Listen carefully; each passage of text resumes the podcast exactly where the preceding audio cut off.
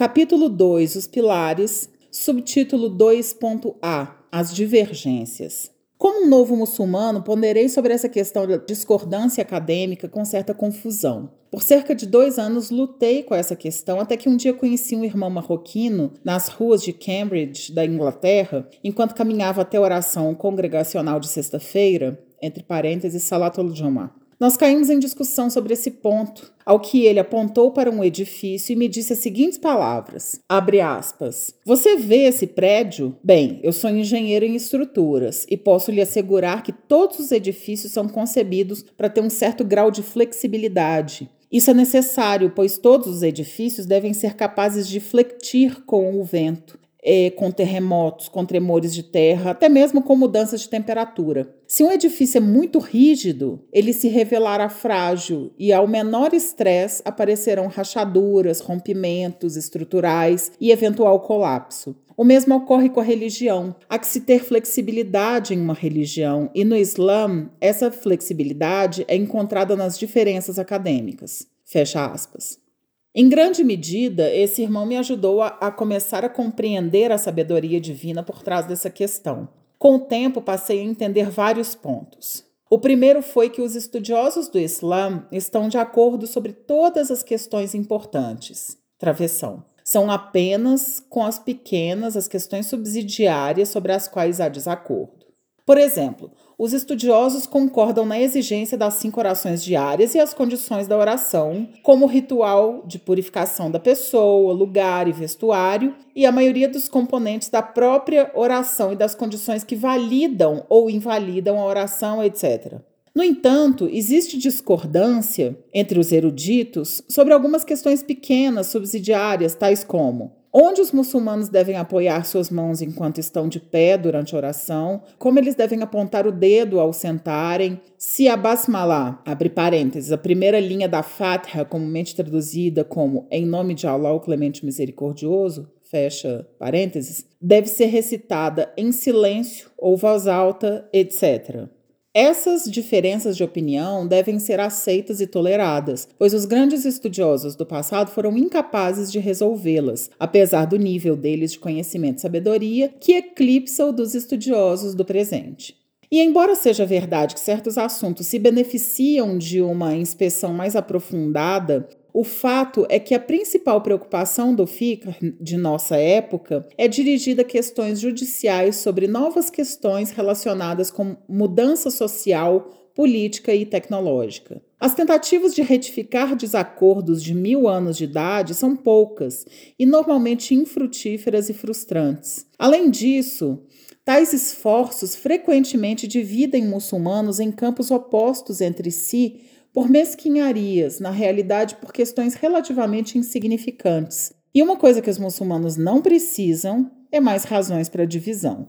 É um triste fato que os muçulmanos frequentemente concentram mais sua atenção em alguns pequenos detalhes sobre os quais diferem do que sobre a sua grande base da religião sobre a qual concordam. Em outras palavras, as questões realmente importantes da vida e da religião. É uma verdade perturbadora que, durante os períodos em que os muçulmanos estavam sendo vítimas da fome, violados, torturados e ou massacrados na Palestina, Bósnia, Afeganistão, Chechênia, Caxemira, Burma, etc., outros muçulmanos na América e Inglaterra estavam discutindo sobre se deveriam alinhar-se para a oração pelas pontas dos dedos, pelos tornozelos ou pelos calcanhares. Talvez essa atitude de focar em questões menores seja apenas parte da natureza meticulosa do ser humano, mas, no entanto, talvez seja uma ferramenta do Shaitan, o Satanás, para distrair os muçulmanos dos problemas mais críticos de suas vidas e de sua religião. Seja qual for o caso, o convertido abraça o Islã à procura de um mundo de paz espiritual através da certeza religiosa. Por outro lado, o convertido encontra os muçulmanos discutindo e às vezes até lutando por diferenças pouco importantes que seria melhor se toleradas e abandonadas, em vez de celebradas a solidariedade da verdadeira fé.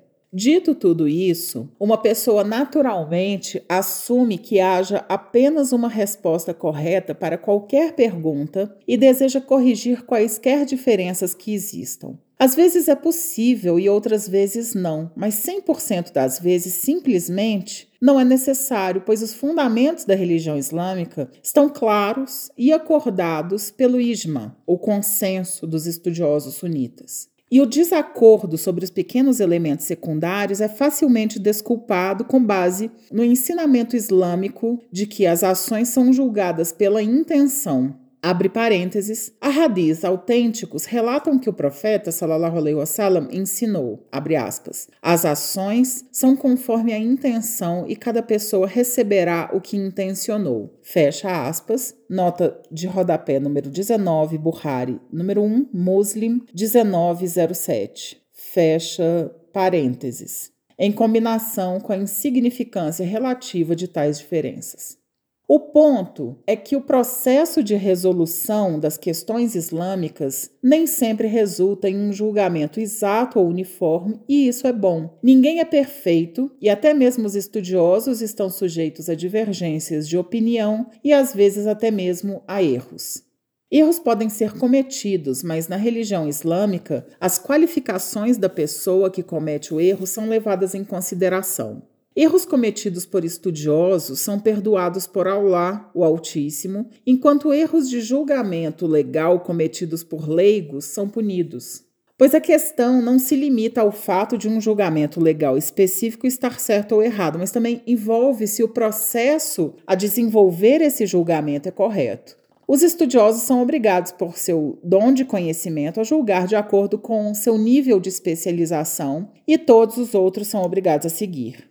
Leigos, no entanto, condenam-se por julgar inapropriadamente para o seu nível de formação e conhecimento. Os ocidentais, geralmente criados para questionar a autoridade em todos os níveis, podem achar essa fórmula irritante ou desconfortável, mas ainda assim é a tradição islâmica relacionada ao conhecimento. A descrição acima não significa que uma pessoa não pode ou não deve questionar a evidência que apoia o parecer particular de qualquer estudioso. Não. Tais questionamentos são geralmente bem recebidos, desde que o aluno pergunte no processo de busca do conhecimento e não em uma tentativa de contestar ou refutar o estudioso tal como o comportamento argumentativo pode ser aceitável de outros com nível acadêmico semelhante, mas é geralmente considerado como inadequado ou desrespeitoso por parte de um estudante. Então, questionar a autoridade é aceitável se for feito com humildade e boas maneiras, pois, como dito acima, as ações são julgadas pelas intenções. Com o tempo e a educação, o novo muçulmano normalmente vem a apreciar as normas extremamente rígidas dos estudos islâmicos qualificados, o que se mostra intimidador para aqueles formados em instituições educacionais relativamente suaves em padrões acadêmicos do conhecimento ocidental. Nota de rodapé número 20. Para uma explicação das qualificações dos estudos islâmicos, consulte Princípios de Jurisprudência Islâmica, Mohamed Hashim Kamali, capítulo intitulado Condições do Ijtihad. 2. Estudos em Usul al-Fiqh, por Iyad Hilal, Qualificações para atuação da Ijtihad. 103 a 105 páginas. Os dois livros acima definem as qualificações de um mujtahid, um estudioso islâmico qualificado, para deduzir e derivar o fiqh.